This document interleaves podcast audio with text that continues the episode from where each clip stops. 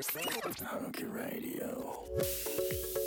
Good morning, good afternoon, welcome back to Haruki Radio アメリカ、ニューヨーク、ロサンゼルスからお送りしてます。ニューヨークのハルキです。ロサンゼルスの吉野です。久しぶりに朝の収録です。はい、おはようございます。しちゃいまして。寝坊してるっていう。でもね、もともと今日じゃなかったから収録。本当はまあね昨日する予定だったんですけど、僕があまりにも体調が悪くて、頭がめちゃめちゃ痛くて。そうそうそう。はるきくんたまにね、二日酔い。ちなみにいあのどれぐらい飲んだんですかね、お酒の方は。あのコップ半分です。しかもショット1 third ですよ。3分の1ぐらいのショットをコップに入れてもらって、そのお酒のコップ半分しか飲んでないのに2日目2日酔いそんな感じなの？いつも。いやなんか飲むにお酒飲むにつれてうんどんどんどんどん嫌いになっていきますなんか昨日昨日とかその飲んだ日はまあなんかまあ友達が飲んでて一人で、ね、飲んで飲むのちょっとかわいそうだなと思ったんで、うんうんうんうんもうなんか私だけでもと思って飲んでたんうん。ですよ、はいはい。うん全然酔っ払ってないよまあ若干ふわふわしてはしてましたけど 次の日めっちゃ頭痛くなるっていうへえ、まあ体に合わないんだよね、そもそも多分アルコール自体がね。そうなんですよでもいいことだね。あのお酒飲まなくて済むしね。って言われるんですけどなんだろう。お酒の場にあんまり行けないっていうか、ああね。ソーシャルなんかお酒飲んでうんうんうん近くなるとか、うんなんかいつも話せないことを話すとかっていうのあるじゃないですか、ああいう場所になんだろう。あんまり。行かない。シラフでも行ける人と行けない人いるじゃないですか。なんかこうお酒みんな周り飲んでて、はいはいヒャーってなってるところに自平分もシラフのテンションが高いから 平。行けちゃう。たいあ平。マジ そうなんだ。もう本当にシラフでどこでも何でもできるやつですね、ほうすごいねあれ。ゲイクラブはいはいはいはい。あのパンツ一丁でステージで踊ってましたね。シラフ？シラフ。周りめっちゃ人いるんですよ。なんかむしろそこになんだろう快感を感じるらしいです、周りがシラフだけど、うん。あ違う周り酔っ払ってるけど俺シラフでここまでできるみたいな。癖がすごい。えでもマジで強いですあいつは。えー、すごいね。まあでも一番さなんか効率いいよね。なんかこう なんだろう。燃費がいいというかさ、お金もかからなければ泥酔しないし、うんそんでもって人との付き合いもできるって、はい。素晴らしいね。あのメンタリティ欲しいですね。だからエネルギーのレベルが全然違う本当に。まあまあまあそんな感じでね。はい。はい。今日になり収録が。カリフォルニア朝の7時とかですか？いそうですね。7時予定だったんですよね。だからねちょっとね。もう LINE 起きたしもう目覚ましとかもかけ忘れて爆睡してまして。でちょっと遅くに寝ちゃったんですよね昨日歌二日酔いじゃないですか？二日酔いじゃないですか？大丈夫ですか？二日酔いではないです。あ 頭すっきりしてます今。ー でも朝撮るのいいですね。いいですね。いつも夜本当はるきくんとこの時間だったら夜中とかだもんね。そうです。う、ん、綺麗な大きい窓でね。太陽入ってきて、もう家具も何もない地べたに座りながら収録してます今。いいね。なんかそういうの。何も家具がなくてこう一からのスタートって、うんいいっすよねすっごいいいと思う。どうですか？新しいお家、まあ、窓のあるお家に引っ越されたということで。あもうストレスが。さもう最初めちゃめちゃストレスありましたけどね。引っ越ししたてが、うん。あなんでですか？のまずカップルチャンネルの方から動画を見てもらえれば時間通り終えると思うんですけど、うんカップルチャンネル見て、え僕の YouTube のチャンネル見たら分かると思うんですけどうんうん。最初もう僕らもやっと窓ある部屋に移動できるってめっちゃテンション高いのに、うん。引っ越してきて次の日に雨漏れみたいな。雨漏れ雨漏れ。ザだね。漫画とかに出てきそうな話だよね。本当になんか天井が天井の一部がちょっとずつなんか膨らんでききてるのが分かって。うんであからさまにそこにがそこに水が溜まってきてるんですよ。ほうほうほでうあこれ落ちてくるぞみたいな。2人でこれ落ちるやつだよみたいな。あじゃあ最初漏れてなかったんだ。漏れてなかったというかあもう最初は全然綺麗でしたよ。でもあやっぱり天井にちょ若干こうなんか、なんだろう跡があるじゃないけどうんうんなんかちょっと薄く汚れてる痕え。跡は残っててでちょうどそこが雨降った時にこう膨らんできて水溜まってきた水溜まってきたと思ったらもう次の瞬間もうバーン落ちて。うわあ破れたってこと、は一部だけ天井の一部そこボーン破けてでー。水ポンポンポンポン落ちてくるっていう。え一番上の階なんですか？5階建てで一番上にいるんですけど、上ね。はい、だから守れもするのか。そういうことですね。動画に映ってるんですけど缶をその床に置いて水、はい。ね漏れないように受け止めるやつを置いたんですけどうん。そのねカンカンね引っ越す前に捨てようか捨てないかめっちゃめちゃ迷ったんですよ。でケイラにも聞いてこれいる？みたいな感じで。うんうん。いやでもいらんのちゃう？んみたいな。うん。でもとりあえずなんかで使えそうだねっていうことで持って行ったんですよ。ほうそしたらほうまさかまさかそのあ、ね、雨をキャッチする道具に使えるとは。すごいね。そうやっぱ繋がっそう。察してたんだろうねなんかがね。持っていけよみたい思ってこれ必要なだよお雨するぞ。なんかアメリカってそういうなんだろう。もう建物の年数がさはすっごい古いじゃないです古かでなんか建て直す習慣がこっちはなくていさもう本当に1900年代のものをずっと何百年もかけてこはい。う何回もリノベーションして使い回すみたいなさはいはい。あのあれがあるのでねはい。雨漏れなんてこっちだったらまあ普通なんだろうけど日本はないよね絶そう対。だから多分、う動画上げた時にうんうん日本の技術すごいねっていうコメントも多かったし、うんうんうんうん。まあなんか日本人に日本に住んでる人からすればもううん。本当にありえない、そんな場所すぐ引っ越せみたいなコメントがめっちゃあって。そういやだよね。わかるよ。でコメントで書くのはめっちゃ簡単だけど、うん。引っ越しって大変だしまして。しかももう3ヶ月に僕2回も引っ越してるんですよ、そうだね。はい。本当そうだね。はい、でその雨漏り以外にもいろんな問題あるんですよ。めちゃめちゃ、うんうんうん。動画見てもらえば分かるんですけど、うんうんうん。オイルヒーターがめっちゃうるさかったりとか、あのねガスコンロが動かなかったりとか、うん。食洗機壊れてたりとか、家のドアうんうん鍵壊れてたりとか、多い。14個ぐらい問題あって引っ越す前に。言ったの？それは大家さんあもうケイラがぶっちぎれしてお金払ってまでオーナーうんのうん電話番号手に入れて、お金払わないと手に入れられないかったんですか？そうなんですよ。あのカスタマーサービス電話して態度やばいしこういう問題あるんですけど来て修理してもらえませんかって言っても、あうん。次の availability は金曜日になりますみたいな。うんうんうん。でもうそこでケイラぶち切れてうん。私の availability は今日なんだよみたいな。今日来い みたいな。今すぐ来いみたいな。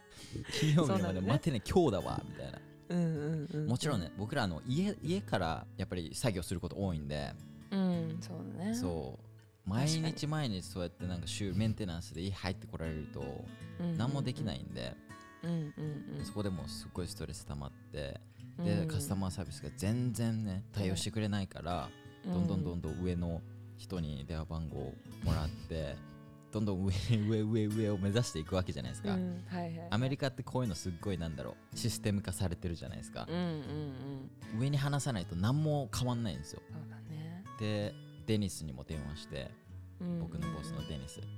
彼がいやかいやもうお父さんみたいな存在なんですよ。僕からすると、うん。僕らからすると、ニューヨークで生まれて。うん。で何歳か分かんないですけどもうずーっとニューヨークに住んでて、でビジネスして、本当にいろんな人知ってるんですよはいはい。でここのオーナーも知ってるんですよ。もうマネージャーみたいな人にはつながってるんですけどオーナーとはつながってなくて、そのオーナーの電話番号をもらうためにお金を払わないともらえないっていう。そうしたらもう早い早い。早いね。もう早い。そうなんだよね。あのカスタマーサービス何やったんやみたいな。この時間とやり取りのこの無駄、はそうなんだ。あじゃあオーナーに言ったらえっ、と話はあの分かってくれてはいじゃあ直しますねすぐっていう感じで話は進んだんだ。そうなんですよ。それでまあ。はあ一応一通り全部直してくれて今は特に問題ないですけど、アメリカってさ日本で住んでた時みたいにまあ例えばじゃあ何かトラブルがありました。はいはい。でトラブルになったらこういうプロセスで、えっと、連絡アクションを起こしてくださいっていう、まあ、ルールみたいなのってあるじゃないですか、はいはい。いろんな場面で。はいで、まあ、日本はねそのルールにそのインストラクションに従っていったらさ、はい。まあ大体のことは解決するじゃないですか。そうです。ね。ね。はい。このシステムが綺麗になってるからさ。はい。アメリカはさ システムあのインストラクションはあるんだけど、はそれが動くことなんかちゃんといなんだろう機能することないじゃないですか。最初の方って私アメリカ来た時、はい。その機能しないっていうことを知らなかったから、通に日本みたいに日本に行った時の癖でそのままインストラクションフォローしてそれで解決しなかったらもう自分がなんか泣き寝入りみたいな感じで諦めてたんですよね。はいはいはい、まあ、そうなりますよね。やっぱ日本で育って日本のカルチャーで来ると。そうなんかもう無理だった。はい。あって。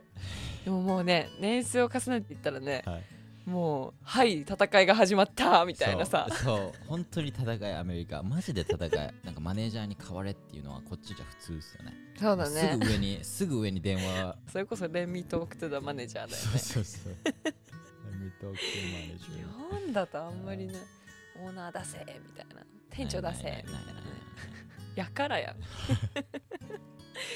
ね。でもそうこっちではねそれぐらいもう押していかないとこっちが泣き寝入りするあれになるのではい。ね。もう気を強く持ってどんどんあの解決しないとねやっていけないんだよね。面白い。相当っすよその推しも。そうだよね。だから多分日本だったら絶対に、はいえー、と知らないまあ他人じゃないですか。そういうカスタマーサービスの人でも何でも。はい。他人に出す態度じゃないあないですね。態度でやっていかないとアメリカでは通用しないよね。動画あるんでケイラがブチ切れてるところ。うんうん。見ようまたみんな。どっかのタイミングで出します。感情がすっごい豊かな人間なんですよケイラは、うん。うんうん。なんでやっぱり僕が感じないところまですっごい感じるんですよ。うん。だからそうなると怒りの幅とかもすっごい違うし、そうだね。はい。うん。まあでもそれが普通だったりもするからねうんアメリカは。そうですね、あと床も若干まっすぐじゃないんですけど、むしろうんうん。アメリカでうん、うん床がまっすぐな家って見つけれます？ないと思うよ。そうですよね。ないっすよね、ないない。絶対ボール置いたらてるよー。絶対なる。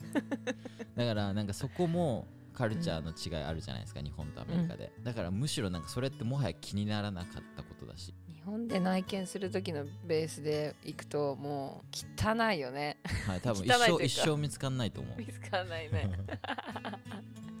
でもちょっと私はなんか感覚的にちょっとその古びた感じがおしゃれって思う。あなんかこうアメリカっぽいな味出てる、ねそう。だからオイルヒーターとかの音も若干なんかこれから多分居心地よくなってくるんですよ。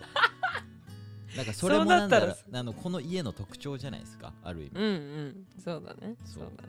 いやでも私の家も最近床の下が、はいえてかそれこそ床がね、うん。なんかこう柔らかくなってソフトクッキーみたいなわかる？なんかこう柔らかいさ あるじゃんクッキーでさ硬いやつとさ柔らかいやつ、はい。あのミルクにつけて食べるやつね、そうそう。あなんかかん見た目なんかカントリーマームみたいになってきはいはい。たわかる？はい。カントリーマームはい。なんかもこんってなってるやつ。そう。床がなんかちょっと湿っててはい。でこの間この間かまあ1ヶ月ぐらい前に結構な量の雨が降ったんですよね、うんうん。立て続けに、はい。そこをきっかけにその床がちょっと湿ってきてて、うんうんちょうど昨日か管理人さんを呼んでチェックしてもらったんだけど、ね、管理人さんもすごいとお年なのも85とか？もう結構ゆっくりなんだよね動きが。もうなんか「はーい」みたいな。はいはいはいはい。個性あっていいですけどねそれも。そうそう。すごいいい人なの、はすごいいい人だしだから全然私はあのゆそのゆっくりされることに全然イラつきとかないいから、はいはい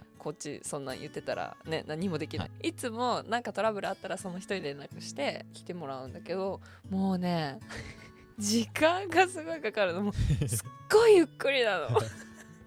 Let's see カタツムリみたいな感じで。そう。でも世間話もうわーって入れてくるし、余計時間経つやつ。そうそうそうそう。でとりあえずねあのその人は何もできないからさその人が一回確認して何が必要なのかっていうのをチェックしてでそこかはいらこう実際にプランマー呼んだりとか、まあ結局なんかパイプがちょっと破れちゃってて水が漏れてるらしいのね、床。そうだから床あの完全に全部一回剥がしてパイプを入れ替えないといけないみたいになって。結構大事っすね。そうなの、はい。なんかまあ1週間ぐらいかかるとかって言われて。うんと思って。まあそれはいいんだけど全然。まあ個性ありますよねなんかアメリカのうん管理人って。うん、でもでもね悪い人にみに当たったことないからやっぱりこう人とやり取りしないといけないっていうのもあるし、ね、人柄ってまあどうなんそこまで考えてるかわかんないけど 人柄良くないとやっていけないっていうのはあるのかな。確かに確かに。そうやってなんかいろんな人いる個性あっていいなって思う時もあるんですけど、うんうんあの色の違いで言い争いになんないですか？なる。これあるあるっすよねこれ。あるの？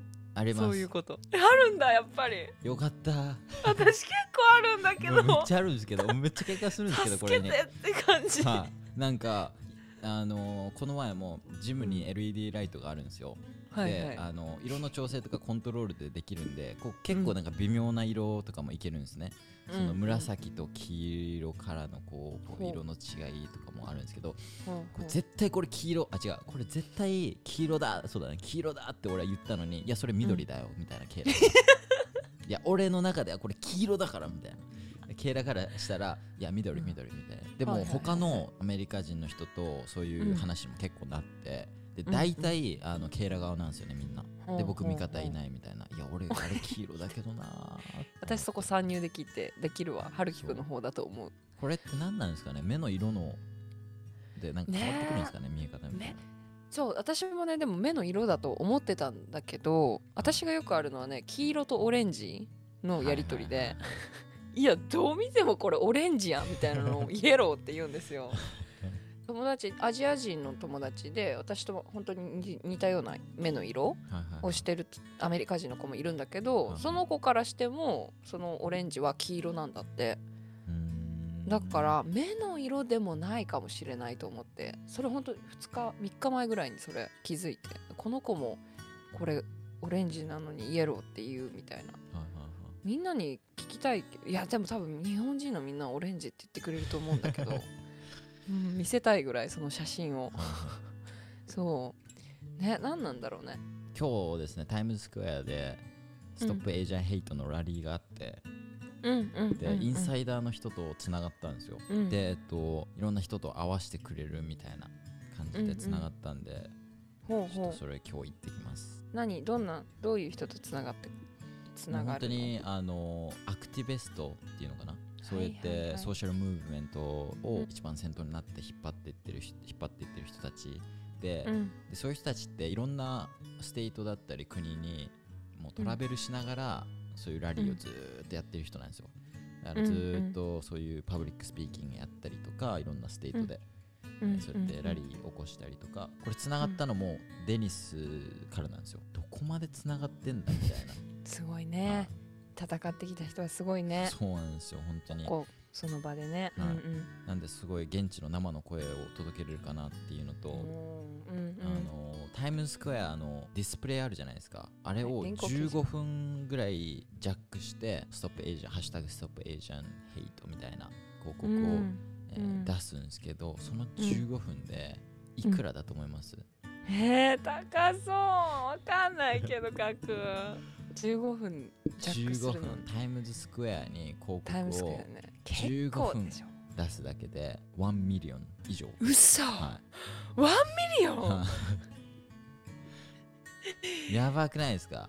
one million はやばい。はい。100万ぐらいかなとか思ってたいやけど全然 million ですよ。でもやっぱニューヨーいやーでも。クタイムズスクエアってニューヨーカーって特に行かないじゃないですか。本当うんうんに世界各国からトラベラーが集まる街なんで、全世界に広まるし、プラスやっぱりそういう風な広告とか打つとメディアとかも、あの拾ってくれるんで、そうだね。まあいろいろまあうん広がってはいくんですけどその million が。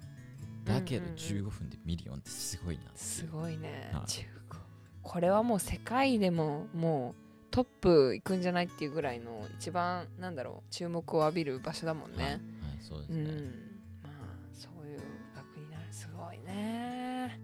ねアジア人差別は私は特にあれから身に起こったことは特にないんですけど、地下鉄まあでボッコボコにされて、ああ見たよ。見ました。首絞められて見た。パスパスタしてるの見ました。倒れてたね。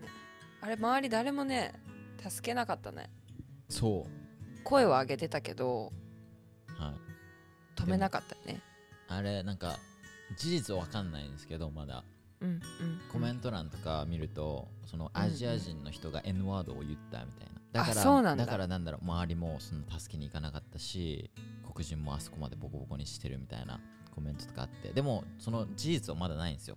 で、あの警察官とかもそこら辺を今調べてるみたいなことは言ってたんですけどでも N ワード言って殺さもうだってね殺しにかかってるじゃないですか。うんかそれは違うだろうっていうのは思いますけど。そうね。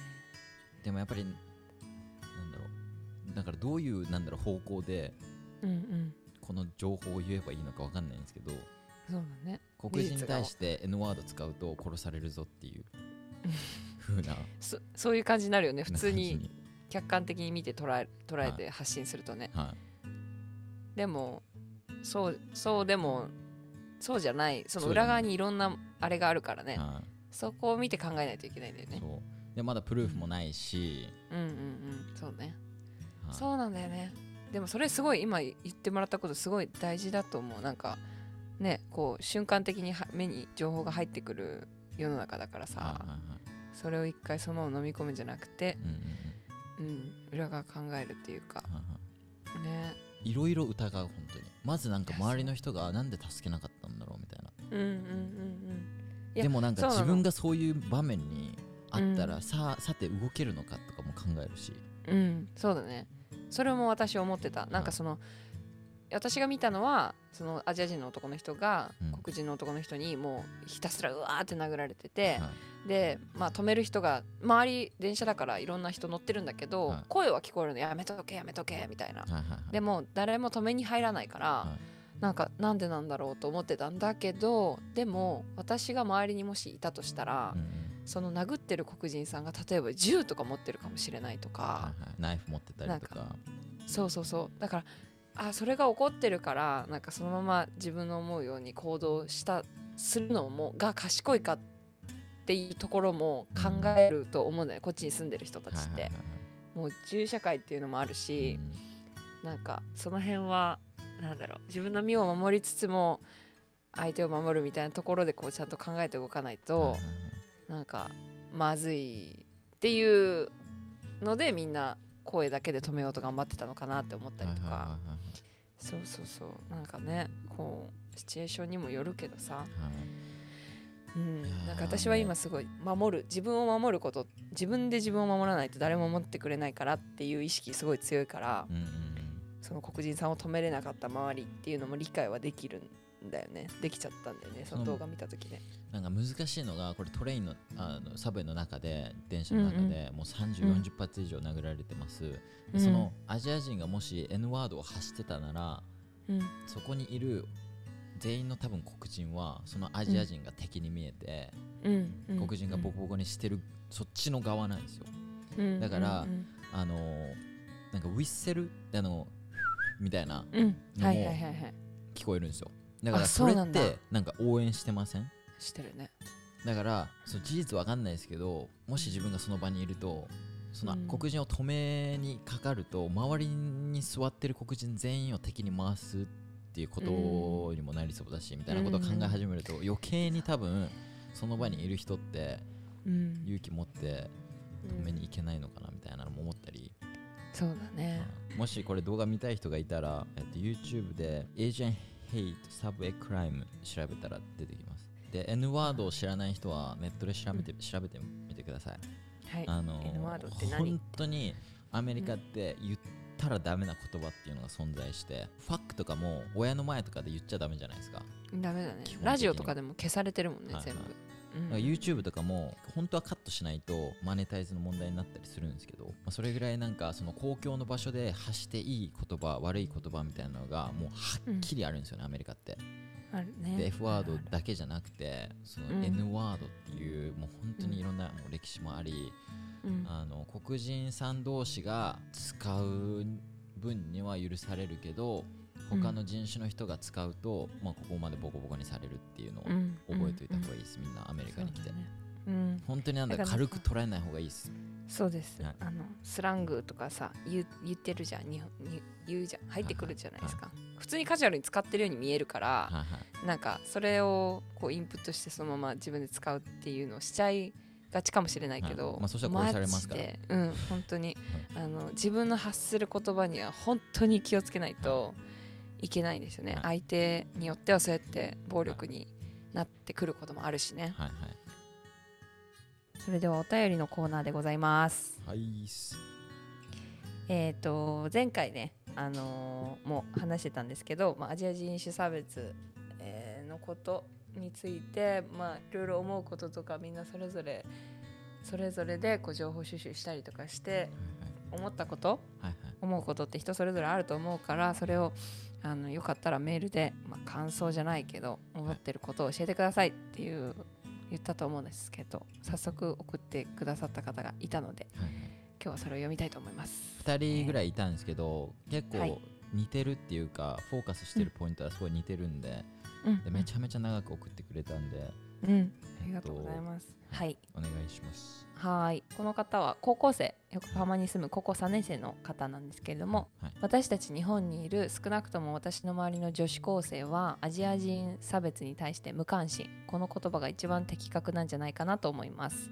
言い方は悪いですが太平洋を越えたアメリカで同じアジア人が差別されてようが事件が起きてようが遠い国の話で自分たちに関係あることと捉えられないんだと思いますただでさえコロナの影響で世界に対する関心が薄れていてみんな今日日本で生きるのに精一杯なのに海外に目を向ける視野の広さを持てる余裕はなくむしろなんでこうやってアジア人が差別されるのかコロナウイルスが発生した中国のせいじゃないかといった意見の方が多い気がしてアメリカ在住日本人とは向いてる方向が違うんじゃないかなとも思います。また日本人には欧米諸国や中国にあったような革命などがなく声を上げることで国が世界が大きく変わった経験がないからこそ自分たちの力でどうにかできるというマインドがそもそも遺伝子にないのかなと思いました。そういった歴史があるからこそアジア人として立ち上がりここで歴史をひっくり返すという経験が必要であり私たち日本在住日本人もそういう意識を持つことが必要だと思いました。長くなってしまってすみません。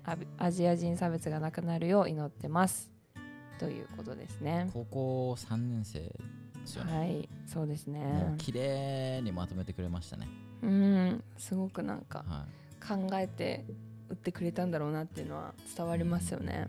ういん。まあ確かにその今多分アメリカにいないとうん肌で感じれないですよね。多分このアジア人差別が、そうだね。本当にそうだと思う。なんかこう私たちは今こっちにいてねリアルタイムで時差もなくはい。なんだろうその情報が起こってることが入ってくるから、うんうん素直に受け止めれるけど、うんはいはい。もし自分が日本にいたとしたらそこまで考えてるかって言われると、はい。どうだろって難しい思っちゃう。と思いますううん。やっぱりその在米アジア人とうん。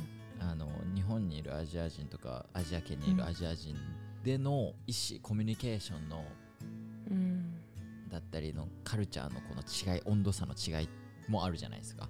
うん。うん。だからなんかそこもあるからなんか難しいなみたいな。アジア人同士で差別してるじゃないけどアジア人同士でちょっと対立してるところもあると思うんで、うんそうだね。あだからだから逆にこうやって日本でねこうやってポッドキャスト聞いて考えてこう意見をしてくれるっていうこの方は本当にすすごいなって私は逆にで同じことできてるかなって思うしうん、だからそれって本当に考えることってすごく大切なことだからうん。なんかそこはすごいなって思いながら読んでたんですけど、うん。なんかこの言ってくれてたみたいにコロナでまあみんながもうそれどころじゃないっていうなうん。分かるその今今日生きるのに必死になっていてはい。そういうみ自分の身に起こってないことに対して意識を注ぐっていうことがなかなか難しいって書いてくれてると思うんですけどこれも本当にそうだと思うんだよねちょっと話あれだけど環境の問題もそうだけどうん。なんか生きてる中で余裕が出るタイミングとかって人、はい。本当それ人それぞれじゃないですか、なんか年齢もそうだし環境もそうだし。うん、私はその決して、えー日本に住んでる人たちが無関心であることに対してうん。それはダメですよとは思わない派思わない派というか、うん。まあ、そこまでそのそういう人たちに対してどうこう思うっていうのはあんまりなくって、どっちかっていうと自分がもしこうやって知れる余裕がある時あるんだったらうんそのそれぞれのタイミングでそれを積極的にする方がはいはい。大切なのかなってそれは思ったり。めちゃめちゃわかる。なんかこういう社会の問題とか、やっぱり大きい問題になってくると、結局人から言われて声を上げるとかじゃないですもん、うん。やっぱり自分で情報を得て、本当に内心から声を上げようって思わないと、うんその長続きしないしまず、そうだね、はい、しやっぱりなんだろうモチベーションがやっぱり内心から来ないと多分伝えれないと思うんですよね。伝わらないと思うんですよね、ほうん。他の人に話した時も。だからなんだろうね結構見るんですけどインフルエンサーとかにアジア人の問題取り上げないんですかとか。僕もめっちゃうん。DM 来ますからね、DM とかコメントとかでも来るしそのブラック・ライブズ・メーターの問題を取り上げたのにこのうん。アジア Stop Asian Hate は取り上げないんですか？とか。へ来るし。だってそれこそあの、大坂なおみさんでしたっけ？テニスプレイヤーの,、はいはい。の人にも、テニスの。そういうコメントってめちゃめちゃ来てると思うんですけどその Black Lives Matter の時は声上げたのに Stop Asian Hate の時は声上げないのみたいな。うん。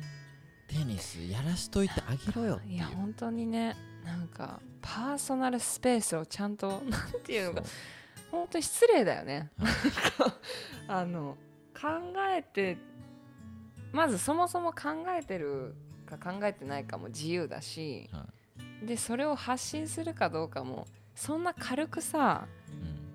言えばいいだけっていう問題じゃないからね。はいでそそうういうなんだろう周りに言ってるやつらこそ自分で発信してなかったりするじゃないですか。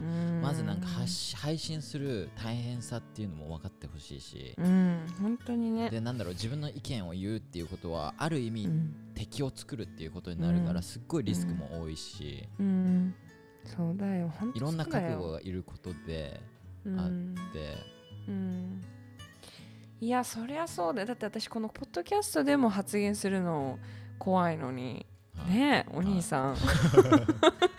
画面の前で顔出して。はい。そうですよ。やっねぱりそうやってスピークアップする大切さも分かってます僕は。うんで、うん。今までしないで生きてきた。っていうかそういうふうに教えてもらう、教教えられて生きてきたっていう背景も分かってるし。うんでそうやって教えてこられたからアンラーンすることってさらに難しいじゃないですか、うん。だからなんか僕ららって今スピークアップすることを学んでるっていうかどういうふうにスピークアップするっていうことを学んでそこのなんかトランジションに来てるのかなっていう今の世代が、本当にそうだと思う。なんか根っこの部分だよね。なんかはい。そのことに対しての意見がどうこうじゃなくてはい。その自分でかんこな、うん、自分で考えて自分の言葉でどういうふうにこう伝えるかっていうね。それはすごくあの必要ななんか力だと思うから、ね、周り見てると無関心って思う気持ちも分かる。あの、はい。自分がこれいっぱい勉強しようって思ってることに対して知らん顔で生きてる人を見ると、うん。なんでなんだろうってはい思うことはすごく分かるし私もそれ経験したことあるし。うん。ね、でも本当に今気づくのはやっぱりね、あのーそれぞれ人のペースがあるんだなっていうのも私も気づいたからどうかなんかそのことに対してなんだろうなんでって怒るっていうよりかははちょっとシフトさせて自分は学んでるっていうはい。なんかそういう捉え方でやってもらえた方はがい楽なんじゃないかなとは思いますよね。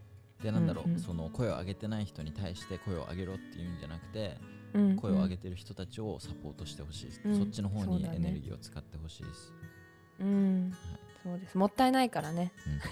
うん。あのせっかくそのエネルギーがあるんだから、はい。い、やでも本当にこうやって書いて言葉にしてはい。送ってくれるのは本当にありがたい、はい。ありがとうございます。ありがとうございます。最後にうん。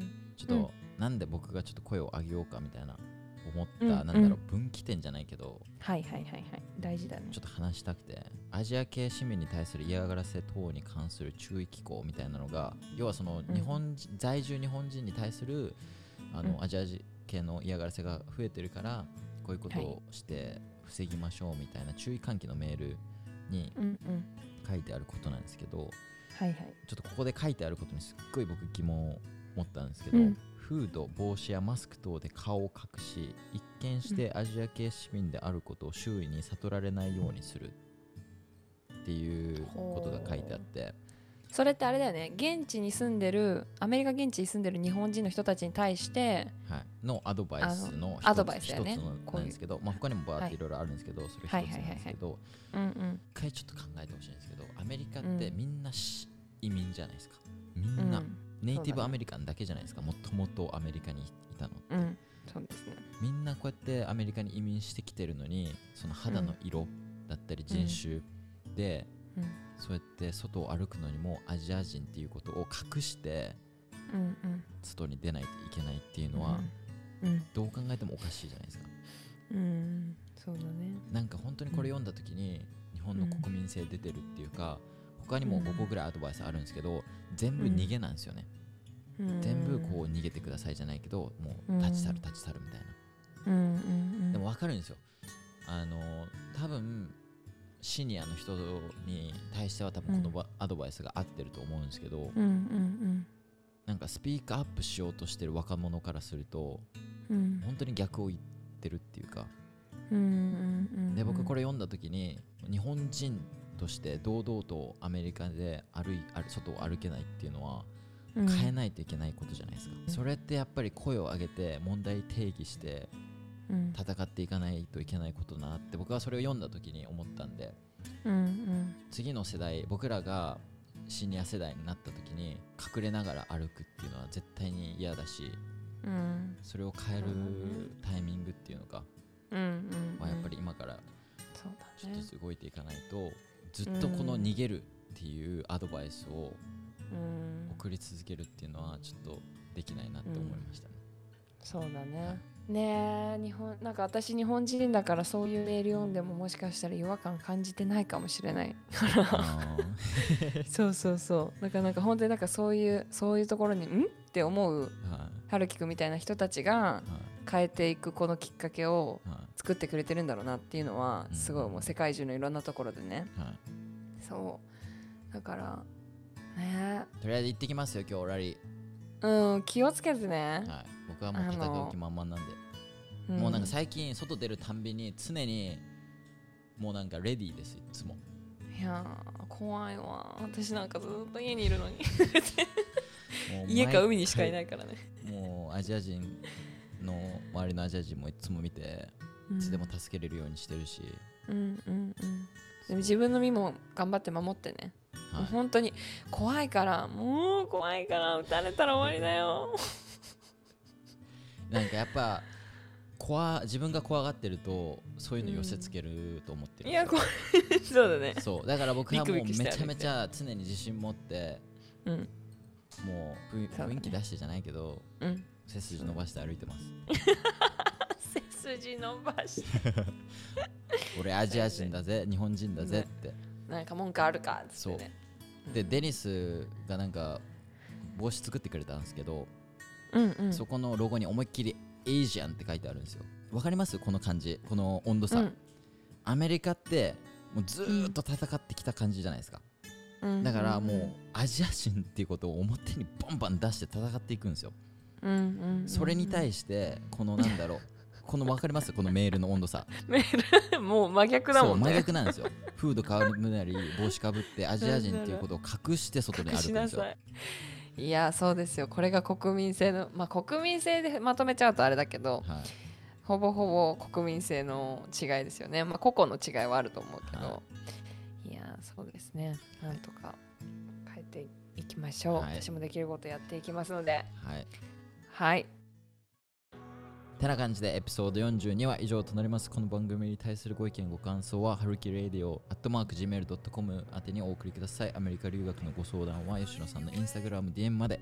えーそして留学英語に興味のある人はオンラインコミュニティグローバリズムにぜひご参加ください、えー毎月ね、えー、ズームをしていろんなね、えー話をしてるんで、うんえーもっとね深掘りしたアメリカでの生活事情とかも話してるんでぜひよかったら参加してください、それでは次回のエピソード43でお会いしましょう。バイバイ。バイバイ